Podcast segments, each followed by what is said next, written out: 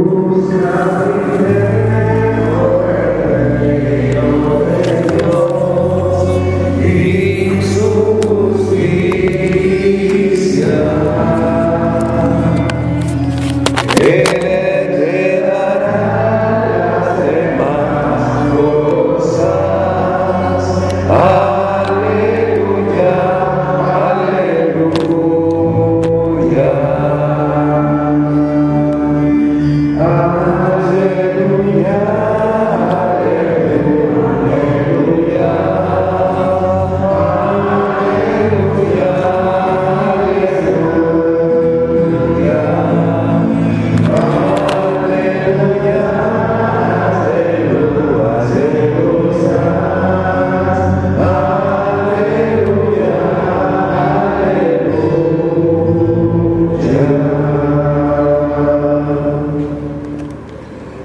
Señor esté con ustedes. Lectura del Santo Evangelio según San Lucas.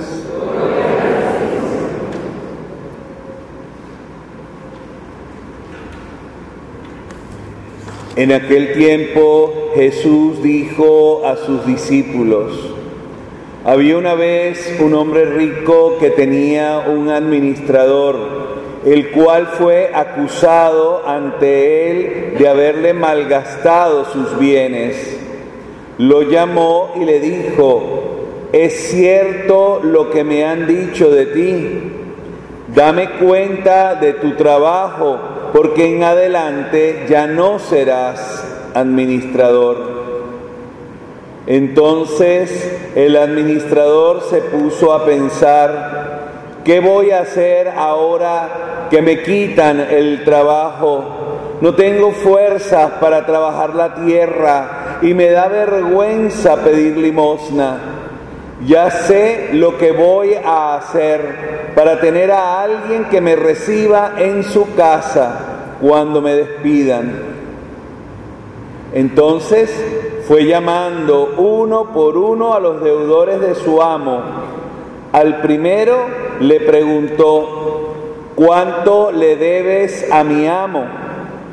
El hombre respondió, cien barriles de aceite.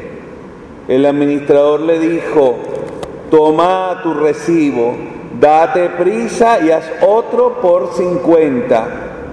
Luego preguntó al siguiente, ¿y tú cuánto debes? Este respondió, cien sacos de trigo. El administrador le dijo, toma tu recibo y haz otro por ochenta. El amo tuvo que reconocer que su mal administrador había procedido con habilidad, pues los que pertenecen a este mundo son más hábiles en sus negocios que los que pertenecen a la luz. Y yo les digo, con el dinero tan lleno de injusticias, gánense amigos que cuando ustedes mueran los reciban en el cielo. El que es fiel en las cosas pequeñas, también es fiel en las grandes. Y el que es infiel en las cosas pequeñas, también es infiel en las grandes. Si ustedes no son fieles administradores del dinero tan lleno de injusticias, ¿quién les confiará los bienes verdaderos? Y si no han sido fieles en lo que no es de ustedes, ¿quién les confiará lo que sí es de ustedes? No hay criado que pueda servir a dos amos, pues odiará a uno y amará al otro o se apegará al primero y despreciará al segundo. En resumen, no pueden ustedes servir a Dios y al dinero. Palabra del Señor.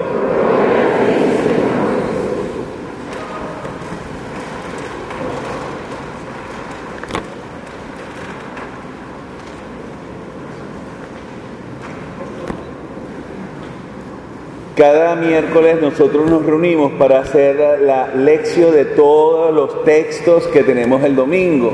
Y ahí pues tenemos una hora de reflexión y podemos destinarle a cada pedacito de la palabra de Dios el tiempo que corresponde. Pero la humildad tiene que ser breve y por eso, ¿cómo compactar? Permítame solo decir un detalle. Estamos en aquello que llaman el tiempo ordinario, yo lo llamo tiempo cotidiano, pero que no tiene nada de ordinario. O sea, tenemos semanas enteras escuchando pedradas, no solo palabras, realmente bombas. Y hoy no es menos.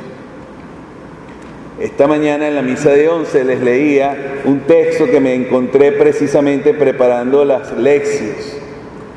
Es una adaptación. Jesús cerró el periódico y miró al grupo de los apóstoles. Voy a contarles una historia. Un partido político tenía un administrador que se aprovechaba de las donaciones para aumentar su cuenta personal en Suiza. Enterado de que sospechaban de su gestión, se dijo, me van a echar del partido, incluso es posible que me denuncien. En la oposición no me van a dar trabajo, los bancos menos. ¿Qué puede hacer? Bueno, iré anotando en una libreta todos los datos que puedan inculpar a los jefes del partido, amenazaré con publicarlos en la prensa y ante el miedo de que se conozcan me dejarán tranquilo y luego me iré a una isla del Caribe a disfrutar el resto de mi vida. Escuchando esto, ¿cómo hago yo ahorita una reflexión sobre la segunda lectura, que era lo que quería decirles a ustedes? Cuando aquí me dice que tengo que elevar oraciones y plegarias, súplicas y acciones de gracias por todos los hombres, pero en particular por los jefes de Estado y las demás autoridades, Qué duro. ¿Cómo hago yo a rezar por algo que se está quebrando de podrido? Y aquí la complicación del Evangelio cuando se adapta, porque no es solo de aquí el problema. Hay cualquier cantidad de naciones que están en fila y si no, vean ustedes un poco la prensa, la prensa. Lean en el internet y encontrarán cualquier cantidad de personajes que ayer eran ministros, que ayer eran presidentes, mal dicho, presidentas, y ahora están a punto de ser juzgados o están en la cárcel. ¿Cómo rezar por alguien que se aprovecha del pobre para enriquecerse? Oye, si hay algo que es de un chacal, ¿no? Es precisamente esto porque si te pones a pensar, enriquecerte por el trabajo que realizas, bueno, a veces no me queda muy claro si enriquecerse porque es bachaqueo. No lo sé. Pero aún en ese caso me preocupa muchísimo el pensar que yo me pueda enriquecer con algo que es de la gente más necesitada. Con eso, eso es intocable, eso es sacrilegio. Y eso no lo entendemos. Pasa por debajo de la mesa con una tranquilidad. Pero la razón viene al final de este texto. Quiero que los hombres, libres de odios y divisiones, hagan oración donde quiera que se encuentren, levantando al cielo sus manos puras. Y aquí el otro problema. ¿Cómo podemos nosotros levantar al cielo las manos puras cuando se han contaminado? ¿Quién de nosotros se levanta hoy para decir, esto no va? En la hoja dominical pongo un comentario. Hemos llegado a la indiferencia más grande. Aquí no pasa nada. Se levanta alguien y inmediatamente le sacan fotografías que estuvo con no sé quién y te preguntas, Señor, ¿hasta cuándo? Entiendo que todos, de alguna manera, nuestras manos no están puras. Sin embargo, hay que levantarlas.